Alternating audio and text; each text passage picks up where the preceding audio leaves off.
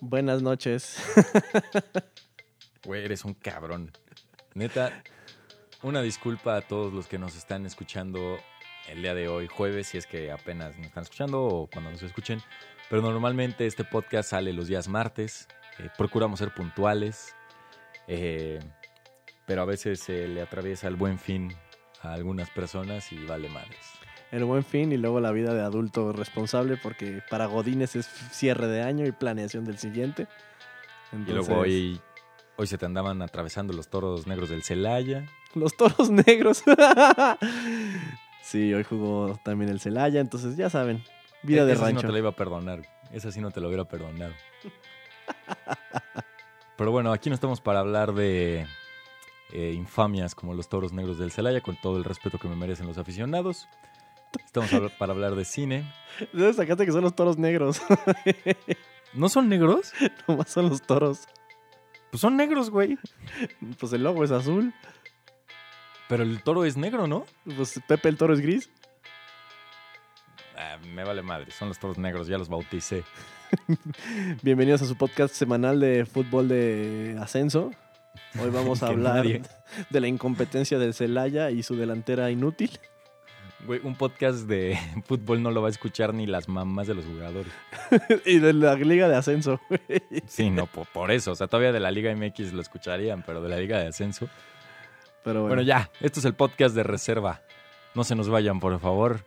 Eh, aquí vamos a hablar de cine, vamos a hablar de series, de cultura pop, de las últimas noticias. Yo soy Pete Mansur. yo soy Marco Affi y ponte el intro, mi Jason. Órale.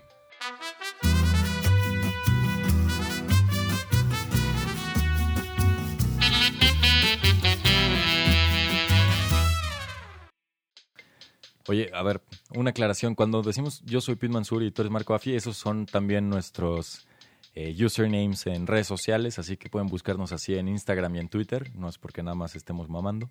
Ah, sí, yo no me llamo Marco Affi. Son mis iniciales. No- Exacto. No, trabajo en la Agencia Federal de Investigación ni mi banda favorita es AFI. Exactamente. Porque si no, a lo mejor preferiría ser Marco FBI en vez de Marco AFI. Ajá, o Marco Muñeco. Eh, Ese es- puede ser, pero no, no te va a quedar. El muñeco lo dejaste hace como 30 kilos. Hace, hace, hace varios de suadero, güey. Hace varios de suadero. Oye, pues te voy a hacer una pregunta para ver si viste esta gran película de The Dead Don't Die. Ah, qué mamón Es- eres. No, como no tengo pregunta, le puedes decir a todo el mundo por qué no viste The Dead Don't Die a pesar de que ese fue el acuerdo. Porque en Celayita no, no llegó. Apenas en Celaya se estrenó, este fin de semana se estrena Zombieland 2. Celaya es el canal 5 del mundo real, güey. Güey, creo que Zombieland 2 ya dejó de estar aquí en la Ciudad de México hace como dos semanas. Sí, güey, nosotros somos, somos la- la- el megacine 5 del mundo real, güey. Maldita sea.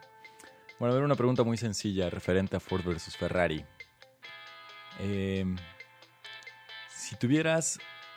ah, Te voy a limitar el presupuesto porque si te, no, te limito, no te limito el presupuesto, no sé qué podría hacer. Eh, te voy a dar hasta 3 millones de pesos para tener el coche de tus sueños. ¿Cuál quieres? 3 millones de pesos, fácil, un Tesla modelo S, el P100 con doble motor. Uf, me gasto 2,600 y me quedan, me quedan este, 400 para las chelas. Maldita sea. Sí, la neta es que yo no tengo otro coche ahorita en mente. ¿No? O sea, ¿tú también traes un Tesla en la cabeza? Sí, sí, hasta que no sea millonario y venda mucha publicidad en el podcast de reserva, que creo que eso no pasará pronto. Eh, no pienso comprarme ningún coche que no sea un Tesla. Güey, es, es la meta. Y la neta, saliendo de esta película, pensé, verga, los Teslas son, son demasiado para esto, porque en la película, pues los motores y todo, cómo suena, de la vieja escuela, el Tesla le Sí, quita todo ese sí. romance, ¿no? Exacto, pues si quieres, hablemos ya un poco de Ford versus Ferrari, porque pues, de, de dónde hay, la verdad es que no vamos a hablar. Al rato te cuento mis impresiones, pero ¿qué te pareció? Mira, ay, híjole, güey. No puedo ser sumamente crítico con esta película porque tengo una debilidad por los, las películas de coches. Las películas bien hechas de carreras me encantan, güey. Ok. Entonces yo O todo sea, ¿eres fan de Rápido y Furioso? Qué idiota. Dije bien hechas, güey. Ah, ok, dispense. Me, me encantó, güey. No sé, o sea, no te puedo dar una opinión sumamente crítica de cine de, de alto a pinche ceja. Me gustó muchísimo la película. Traje una sonrisa de, cachete a cachete, güey. Toda la película. El diseño de sonido estaba cabrón, como tronaban las naves. Los coches que tenían, los modelos que sacaron ahí, las actuaciones, la fotografía, la música súper prendida. Se me hizo una gran película. Además de que la historia está llevada muy bien. Sí, no, la verdad es que no, no hay tampoco gran cosa que criticarle, a, a excepción a lo mejor de un par de loopholes en la historia, eh, que igual podemos comentar más adelante. Pero sí, es una gran película. Eh, la parte del sonido, yo tuve la oportunidad de verla en una pantalla IMAX, donde no solo la imagen, sino que el sonido está al 100 y vale mucho la pena verla en una pantalla así porque puedes apreciar cada uno de los rugidos del motor, cada cambio de velocidad. Eh, como dices, la fotografía está muy bien hecha porque es algo inmersivo, ¿no? Sobre todo desde las primeras tomas, cuando está este Carol Shelby en las 24 horas de Le Mans y que hay como esta toma, como si fueras tú prácticamente como el frente del, del auto. Sí, Eh, en primera persona, ¿no? Y se ve como el camino está abriendo madre, no se ve nada. Exacto. Sí, te, te meten la sensación del piloto para que te puedas poner en sus zapatos. Entonces, eh, pues creo que en general bastante bien. Si quieres, podemos irla desglosando poco a poco. Sí, mira, en principio, para los que no la han visto, la película se llama Ford contra Ferrari, pero realmente es Ford contra Ford contra Ferrari. Sí. O, o Y- Ford contra Shelby contra Ferrari. Y bueno, eh, así se llama en Estados Unidos porque la, la quisieron hacer más comercial. Contra lo México- imposible. Ajá, aquí en México la echaron a perder. Pero en el resto del mundo, y como yo la escuché la primera vez, se me hace un gran título. Se llama Le Mans 66. Y se me hace un gran nombre porque es el año donde sucede esta primera gran victoria de Ford contra Ferrari. Eh, Spoilers, No es ningún spoiler, es, Es la historia real. historia del mundo. O sea, no chinguen. Sí, muchos no la, no la sabían. Yo fui con mi mamá a verla. Mi mamá no tenía idea de la historia. No tenía idea de, de dónde terminaron los personajes ni nada. Y a mi mamá, que pues no es una fanática de los carros ni nada, se movió emocionalmente con la película. Le llegó. Hubo, hubo, hubo partes de la película en la que en las carreras, en la de Daytona, en la primera gran carrera que está en la película, la morra de enfrente se paró a aplaudir así en euforia, estaba prendidísima. O sea, ella estaba en las carreras, güey. Sí, yo, yo estuve a punto de alzar los brazos, no en la de Daytona, sino en la primera que vemos correr a Ken Miles. Sí, sí, igual hace así unos rebases casi casi de último minuto. Neta estuve a punto de alzar los brazos y gritar. Está muy bien hecha. La, adrenalina, el- la velocidad se siente, las revoluciones de los carros. Tú vas escuchando cuando vaya llegando a los 7000, cuando ya lo está tirando a Redline, sin que te den un cue visual. Si has puesto atención, sabes que el carro ya va a Redline, que ya va a tronar y que se están partiendo la madre. Sí. Sí, la verdad es que. Y como dices, no, no es. O sea, sí es una película para todos los aficionados de las carreras, de los coches. Si lo son, les va a mamar, la película les va a fascinar. Si no lo son, también les va a gustar bastante. Eh, leía yo una crítica con la que coincido bastante, que es. O sea, no, no, no está hecha solo para los aficionados de los coches, sino para cualquier persona, porque sabe llevar muy bien la historia emocional de, de los dos personajes principales, que son Carol Shelby, el, el constructor de los autos Shelby, y de Ken Miles, el, el piloto. Eh, pero sí, a mí sí me pareció grandiosa y, y todos los fans deberían de verla, todos los fans de, de los coches. Sí, es una, es una carrera. O sea, es una película. de- híjole, es más como un estudio de personajes y como una crítica corporativa que coincide que también tienen unas carreras en, en medio. O sea, la película no se centra específicamente totalmente en, en, la, en la carrera en sí, en la rivalidad contra Ferrari. Eso es como segundo plano. Hay más como cómo se maneja el mundo corporativo, cómo las decisiones de marketing pueden afectar cosas que para nosotros son. O sea, para, para el equipo de, de Ford, los que estaban, el Shelby y el otro güey, las decisiones corporativas, nomás por vender más carros, les vienen metiendo el pie. Y en la, en la misma empresa se va metiendo el pie y toda esa dinámica que hay la hace sumamente entretenida.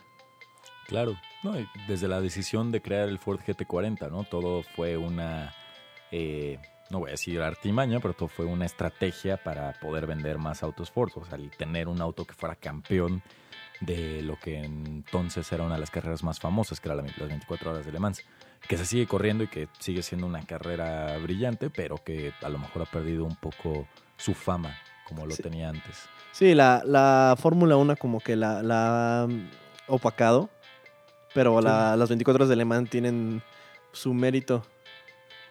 Sí, sobre todo por el tipo de carrera, ¿no? Que digo, yo no, no me voy a considerar un eh, gran conocedor de las, de las carreras. Luego podemos traer algún invitado que lo, lo sea, pero eh, esta parte de que los no es solo acerca del piloto, sino de que el coche tiene que resistir 24 horas corriendo, es, o sea, realmente pone a prueba no solo a una persona, sino todo un equipo detrás de esta persona. Sí, porque es, es, es igual parte ingeniería, igual parte talento de los pilotos, igual parte estrategia. Es todo un, es una, un, un arte, ¿no? Correr esa carrera. Sí, de principio a fin. Y me, gust- me, gusta esa regla de que hasta la fecha se mantiene de que los pilotos tienen que estar del otro lado de la pista, correr hacia el carro y luego treparse y, y vámonos. Sí, sí, eso está muy, muy, muy eh, old school. Me, me encantan los carros, güey. Yo me di un, un dulce visual con los carros cuando salen los Ferraris desfilando y que hasta los personajes dicen, güey, si esto fuera un, un concurso de pinche belleza. perderíamos, pero por mucho. Sí. Es sí, o sea, Ferrari siempre ha tenido una estética excepcional en cuanto al diseño de sus, de sus coches. Y específicamente los de esa época, con esas curvas, eh, parecen naves espaciales, ¿no? Algunos. Como de los supersónicos, güey. Están Sí, sí, sí. hermosos las naves. Y, y también los carros que trae el pinche Shelby cuando está ahí dándose el rol y cuando pasan ahí en su, en su tienda y así. Y los hacen súper menos, o sea, son como de fondo y son unos carrazos. Sí, sí, sí les ha de haber costado trabajo y seguramente han de haber tenido que ir con una gran cantidad de coleccionistas para poder reunir todos los coches que salen en la, en la película. Eso sin duda. Sin duda. Y también Christian Bale se lleva una ovación de pie. Sí. Ahorita te cuento un par de cosas de, de Christian Bale, de cómo fue su preparación para el papel. Nuevamente una muestra de lo que ya hay pocos actores en, en Hollywood y en el mundo, yo creo. Sí, tengo entendido que Matt Damon estaba más emocionado por trabajar con este güey que por hacer la película. Sí, sí, de hecho fue la razón por la que aceptó en un principio porque esta película tiene como, digo, o sea, no es como que el día de ayer dijeron, ah, se nos ocurrió hacer una película de cuando Ford le ganó a Ferrari en, en Le Mans 66 y se ponen a hacerla. Muchas veces las películas pueden durar en la congeladora de una productora años y años, ¿no? Dígase Gemini Man. dígase Gemini Man, eh, o esta también creo que estuvo unos 10 años en la congeladora y en, en algún momento estuvo considerado Brad Pitt y Tom Cruise para los papeles principales. No, no, no, no, no me habría gustado, güey. No, Esto no, estuvo no, no la veo para nada. O sea, sí, Sí, la vería, pero no, no, no me gustaría. Esto estuvo perfecto. Sí. Y Este, Matt Damon, tremendo también, como Carol Shelby, tremendo. muy bien. Una muy bien. El este güey, el John Bernthal, ese güey que le hace del Punisher, también Ah, el papelazo. que la hace de, de Lilla Coca. Ajá. Que, Que- que, que Lilla Coca es todo un personaje, ¿eh? Sí, un Sí. personaje histórico, güey. Sí, pues es quien rescató a Chrysler en, creo que en los 80s o 90s. eh, es un cuate que ha escrito muchos libros de estrategia, de marketing, o sea, es un hombre venerado en los negocios en Estados Unidos y en el mundo. Güey, yo estaba viendo la película y yo como Godínez, y güey que ha tomado varios cursos de negociación y mamadas así. Ajá. Esta película es un caso de estudio para todo ese tipo de, de cosas, ¿no? De negociación. Cómo... Hablas de la parte del principio con Fiat y, y Ford. Fuera, fuera de eso, hasta cuando pasa la primera carrera que no quieren a Ken Miles y sucede y este güey tiene que ir con, con el señor Ford con la cola entre las patas, sin un solo argumento y de nada hace un caso bien chingón. Eso sí. To- to- todo es- toda esa parte de negociación que tienen todos los, los personajes y espe- específicamente ese... ¿Y cómo dice que se llama? ¿Yacoca? Lilla Coca. Ajá. Yacoca, ese güey, un tigre. Y sí, sí estuve investigando más de él y sí, es una, es una eminencia ese güey en el mundo del marketing. Sí, claro. O No, sea, ese, sí, ese como güey dices. tenía mucha influencia en la operación de Ford. Sí. Ese güey Y- orquestaba mucho y llevaba mucho la batuta, aunque fuera, ¿sabes? Solo un consultor así de marketing. Y a lo que los llevó. Sí. Y digo, aquí como que son sus inicios, ¿no? Y digo, obviamente ya para la posición que tiene, se ve que ya tenía camino recorrido. Pero de ahí todavía despega su carrera, ¿no? Y digo, no, no, es- no vamos a convertir esto en un especial de la vida de Lilla Coca, pero hay, hay muchos factores por las que vale la pena ver esta película. Una de estas es precisamente, como dices, todos los temas de negociación que, que se pueden tomar como caso de estudio. Sí, estuvo, estaba muy bien hecha la película. Las, cuando hay carreras, las carreras se ponen buenas, te metes durísimo. No, pues te digo que pues, si a ti la chava esta se paró a aplaudirle, a mí poco me faltó para hacer lo mismo. Much- muchos la comparan con la de la de Fórmula 1, con este cuate, ¿cómo se llama? La de Rush, Ajá. sí, ya ves que te, te dije fuera del aire la semana pasada que a lo mejor podíamos ver esa como comparación. Pero no está ni un Eh, lado. mm, Son diferentes, ¿no? O sea, esta creo que es mucho más completa que la de Rush. La de Rush solo habla de la vida de los personajes y de su competencia. Y esta es no solo la competencia entre las dos eh, constructoras, sino también entre los empresarios. Esta historia de amistad, enemistad entre Shelby y Ken Miles.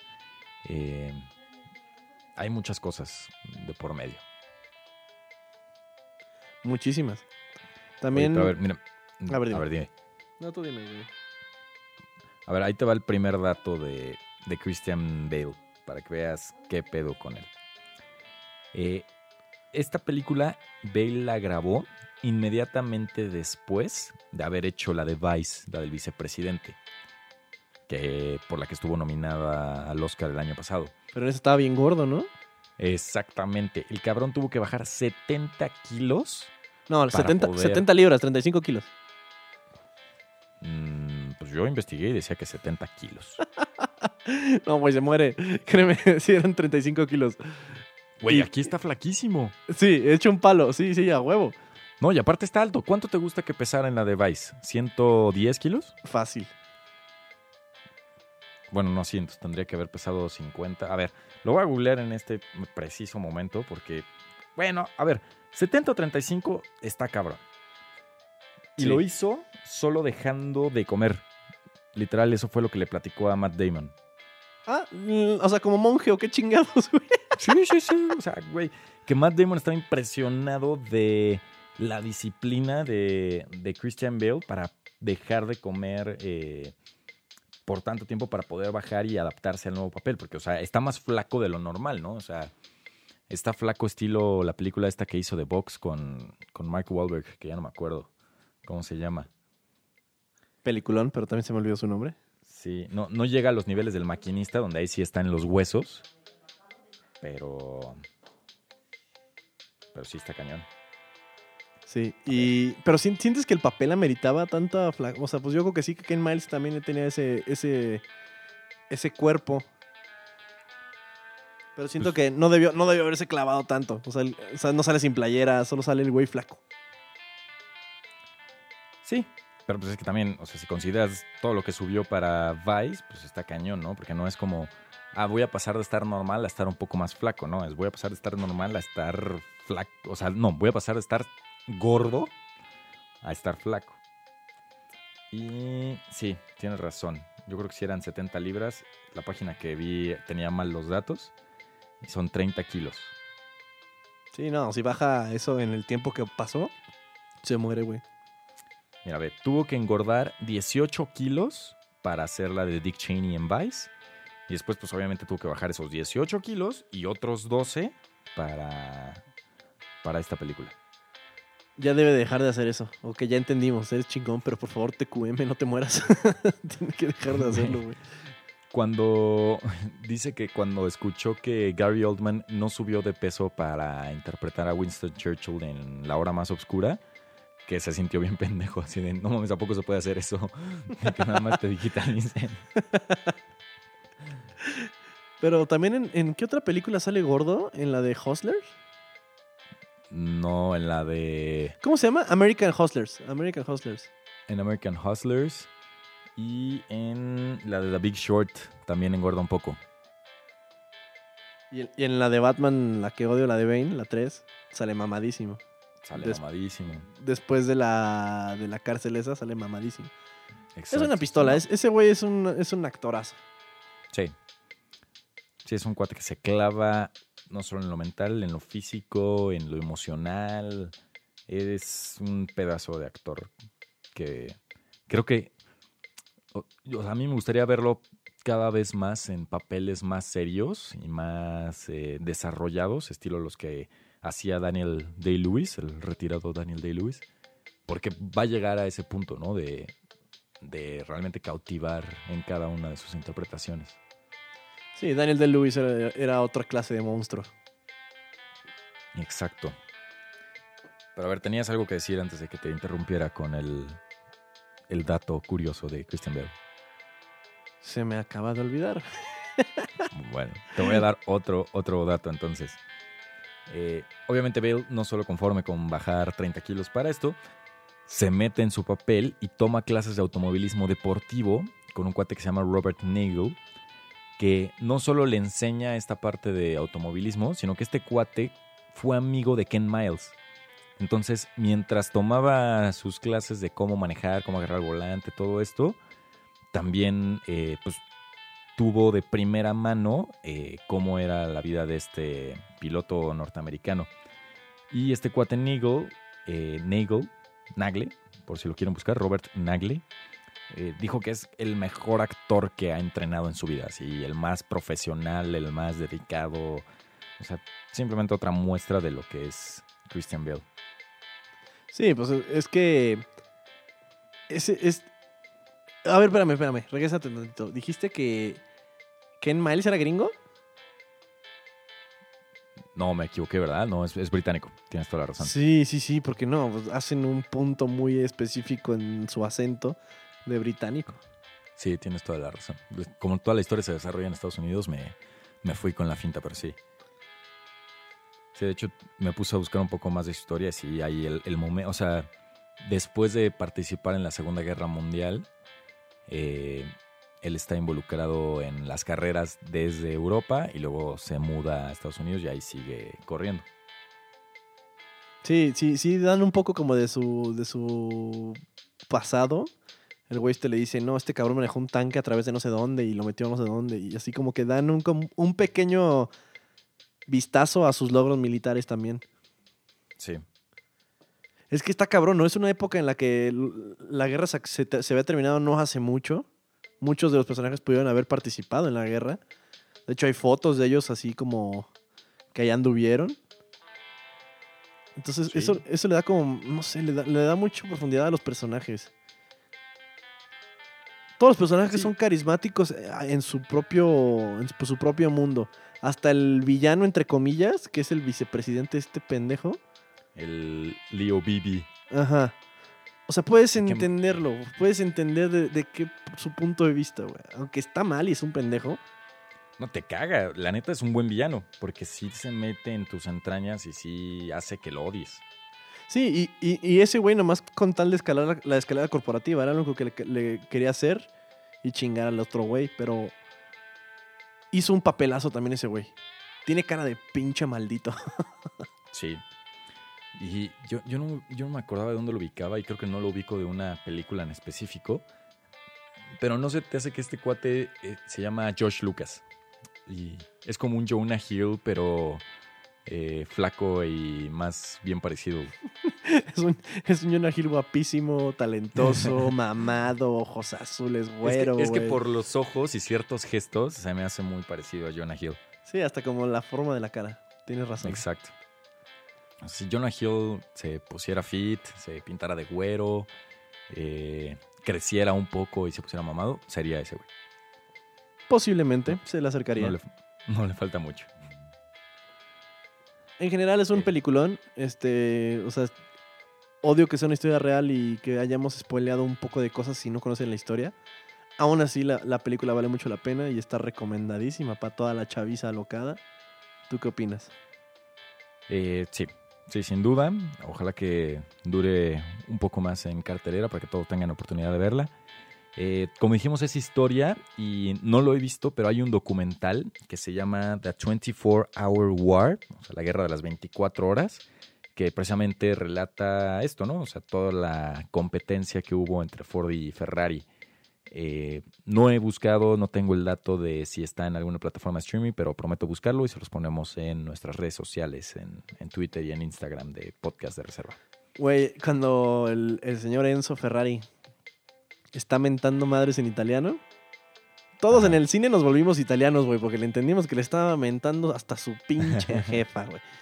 Todos andábamos italianitos europeos, porque entendíamos todo.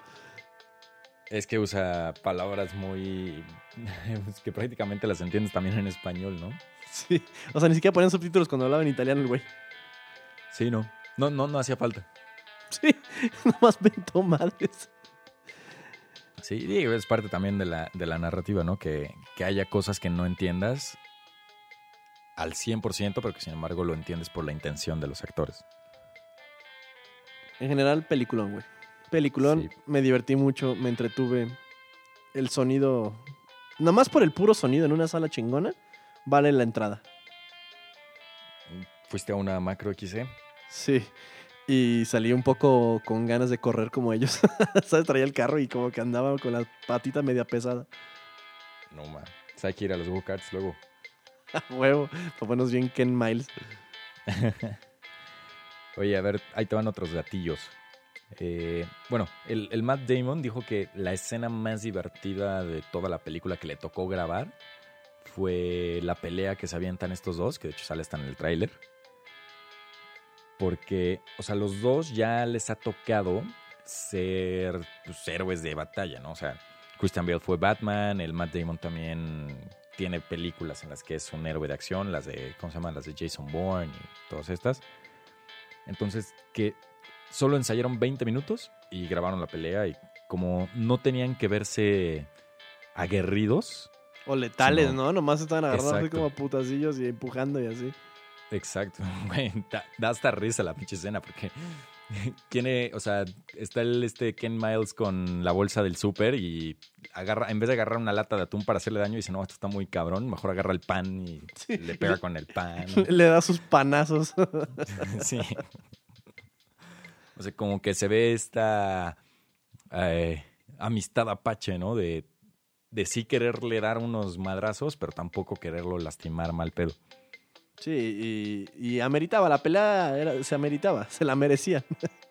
Sí, sí, claro. Pero bueno, y ahí hay un dato que te voy a revelar al rato en, en el spoiler. O no sé si vamos, vamos a grabar spoilers porque de todas maneras ya dimos todo. Sí, ya dijimos casi todo. Bueno, tápense los oídos en los próximos 10 segundos. Eh, no, más 15. Espera, ¿Dónde está el pinche spoiler que grabé? Digo, que escribí aquí. Ah, Allá. En la película sale que Ken Miles no fue a Le Mans del año 65. ¿No? Que todo este stunt de marketing que, que no quería que se lo llevaran. Pero sí fue. O sea, el verdadero Ken Miles sí participó en la carrera de Le Mans en 1965, pero no acabó porque su coche tuvo problemas con la caja de velocidades. Y fue lo por lo que se chingó el personaje de la película, ¿no? Eh, exactamente. Sí, lo, lo lo menciona. menciona cuando la está escuchando en la radio. Y bueno, otro datillo, que esto no es spoiler, pero está cabrón cómo recrean la pista de Le Mans, ¿no? En 1966. Sí, sí, sí. Que tuvieron que usar varias locaciones, ¿no? Que usaron como tres locaciones y que era un pedo para que la continuidad. Sí, cinco locaciones distintas. ¡A la mierda! Y, o sea, güey, no, no solo se trata de hacer que funcione ya en el corte final, sino imagínate el clima, las nubes, eh, los detalles en los coches, si ya se le había, si ya traía lodo en las defensas, en las salpicaderas, etcétera, todo eso estarlo cuidando. eh, necesitas todo un equipo, ¿no? O sea, necesitas saber, tú fíjate nada más que esta ventana siempre esté igual. Sí, sí, no, o, ya retoques, eh, no sé, digitales. Qué Sí, o sea- hueva, no mames. Que tuvieron que hacer recortes estúpidos, así casi casi como poner la hora en los relojes, porque pues, ya no les cuadraba, ¿no? Cositas. Pero creo que las escenas son tan emocionantes que se te olvida estarte fijando en todas esas cosas. Sí, peliculón. Peliculón. ¿Y qué me dices de, de Death Don't Die, que tú sí pudiste ver y yo no? Eh, la neta no me gustó. Eh, está, la película es una crítica social a lo que somos actualmente. Eh, prácticamente te quiere decir que todos somos zombies. Pero la película es un zombie por sí misma. O sea, no, no te emociona, no pasa nada. Eh, los primeros 20, 30 minutos tiene ahí sus chistes que te hacen reír. Pero luego repiten y repiten los mismos chistes, entonces ya deja de dar gracia. Y toda la película es la- las mismas cosas y deja de funcionar, porque pues ya lo viste en la primera media hora. Tiene un gran cast, que creo que no lo aprovechan como se debería. Eh, la, la verdad es que no, no la disfruté. La disfruté la primera media hora y ya después se torna aburrida. O sea, ¿es de que te la, te la chingas un dominguito de, de- de crudita en Netflix o ni eso medita? No, yo creo que sí te quedas dormido. güey. Eh, no, güey. O sea, vela estando despierto, vela mientras estás llenando tus reportes de compras de Godín. Porque tampoco es como que te vaya a distraer mucho y no tienes que ponerle mucha atención. Eh, no, no tengo nada bueno que decir de la película. O sea, ni las actuaciones, ni todo el, el casting, el cast que sale. O sea, no hace nada. Están, me imagino que son más cameos y son más dos personajes principales, ¿o qué? Sí, sí, exacto. O sea, los principales son eh, pues, el, el gran Bill Murray y Adam Driver.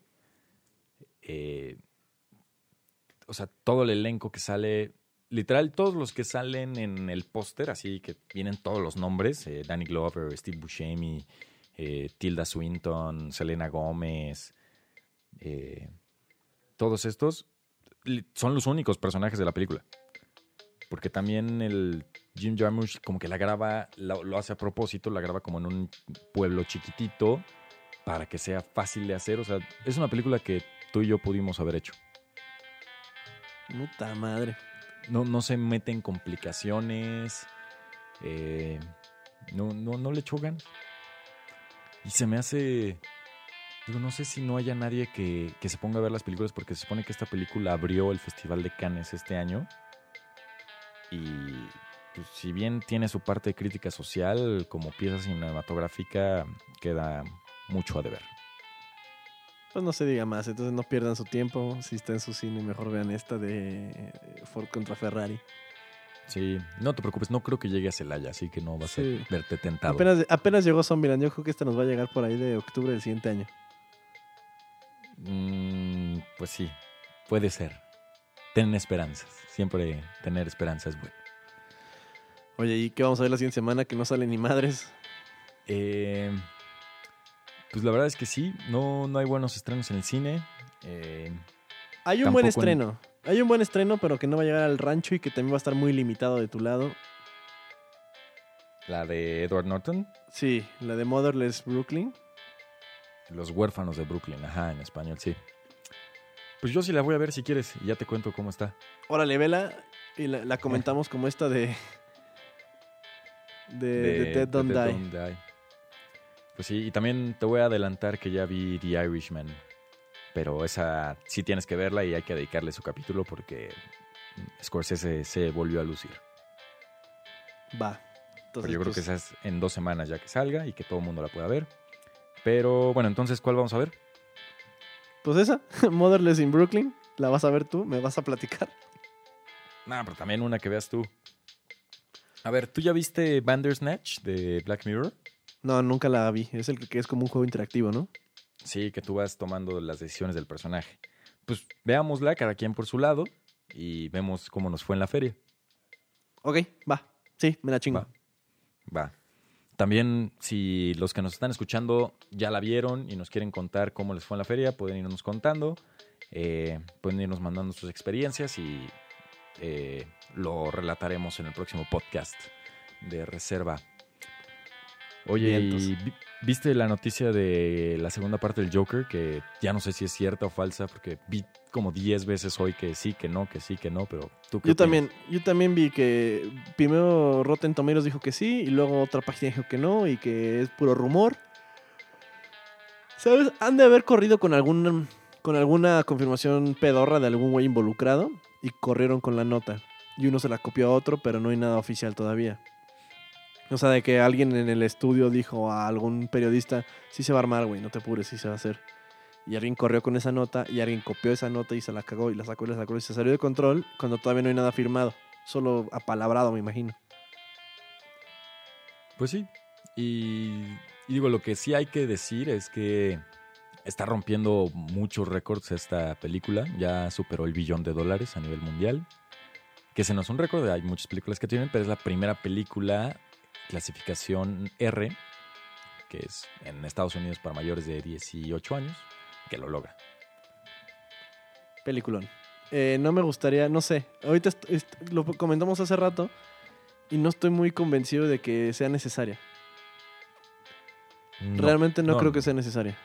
sobra por completo. O sea, número uno, yo no veo a Joaquín Phoenix volviéndose a someter a todo el desmadre psicológico que tendría para volver a interpretar al Joker. Dos, no veo cómo pudieran hacer un guion que siquiera le llegara al 70% de lo que fue esta película. Eh, tres, no lo haga, compa. Eh, híjole. Yo creo que si hay un momento para grabar una de Joker 2 es back to back. La acabas de grabar, traes el cuerpo, traes el personaje todavía en las venas, sacamos otra. Pero a ver, sí es- ponte creativo. ¿Tú qué le pones a Joker 2? ¿Le vas a meter a Batman? Sí. ¿Ya? ¿Así, seco? La grabo ahorita, güey, la filmamos ahorita, la producimos, la editamos y vemos cómo hacemos el tie-in con la de... es que no, la verdad no, no, no me involucraría porque podría arruinar la Navidad, entonces no. Pero si, si, la, si la filmas es filmarla ahorita, que Joaquín Phoenix como que anda todavía en el rush del Joker, todavía trae el cuerpo, ahí trae todavía la greña. Mm. Pues sí. O sea, Yo- ahora, ahora es cuando, si van a hacerla la tienen que grabar inmediatamente. ¿Has visto alguna vez a Joaquín Phoenix haciendo una segunda parte de algo? Digo, no, no sé. Creo es que no, haya ¿eh? tenido muchas oportunidades, pero Creo que no. no. No, él no, verdad, él no repite, ¿verdad? no. Digo, tampoco es como que vaya a ser Her 2 o. O, bueno, la primera vez que vi a Joaquín Phoenix en pantalla fue interpretando al emperador en Gladiador. Eh, Yo lo vi más, más, más- retorcido, güey. La primera vez que lo vi fue en la de Nicolas Cage, la de 8 milímetros, como un pervertido, güey. Ok. Esa no la he visto. Igual sí tengo que verla. Definitivamente. Pero bueno, el chiste es que no lo veo haciendo una segunda parte. Lo veo más bien. Sí lo veo a lo mejor repitiendo con Todd Phillips otro proyecto. Pero nada que tenga que ver con el Joker. Pues no sé. Ya veremos qué sucede y si sale, te- le tengo fe al equipo que trabajó la película y podrían hacer algo bueno. Me gustaría que. Batman estuviera involucrado porque necesita un contrapeso el personaje del Joker. Si lo dejas correr solo y sin que nadie lo detenga más que la policía, ¿No le, ¿No le dejarías la chamba a Jim Gordon o a Harvey Dent nada más? ni de pedo. Necesita, necesita, el Joker necesita su Batman, güey. ¿Has visto tú la serie de Gotham? No, me niego. No, no me, no, me, no me late la idea de ver una serie centrada en Gotham alrededor de los villanos de Batman sin Batman. Sí, la verdad es que yo tampoco ni me le he acercado. mm, pero creo que ni minutos he visto de la, de la, de la película, de la serie. No, ni Pero yo. creo que no. Oye, lo que sí es que no sé si ya empezaste a ver Watchmen, pero vela porque está muy cañona. Sí, ya acabo de renovar ayer o antier mi, mi suscripción de HBO para ver Chernobyl. Ya vi el primer capítulo. Bien hecho. Qué densa está. Qué densa está. No, y vas a ver, se pone más, más densa. Y, y, se- y puedes llegar a ser pesada, sobre todo por los idiomas, pero vale la pena cada minuto de esa serie.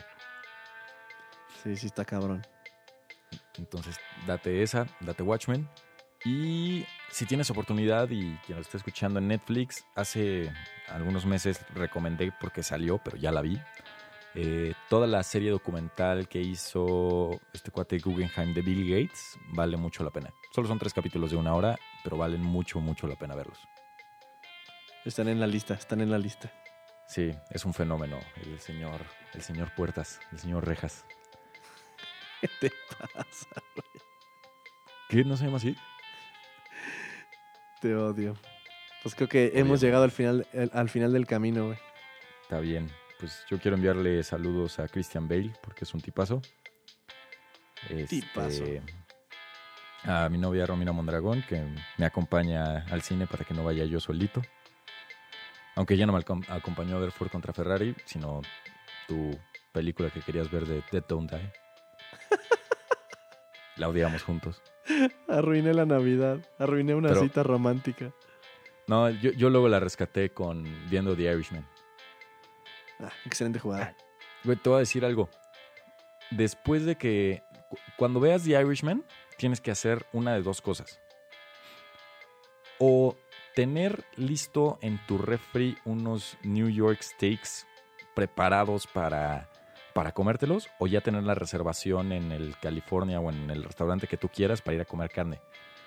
¿Comen Neta, mucha salí carne? Con un, puta, salí con un hambre. No, no, no es solo cuánto comen, es la manera en la que comen.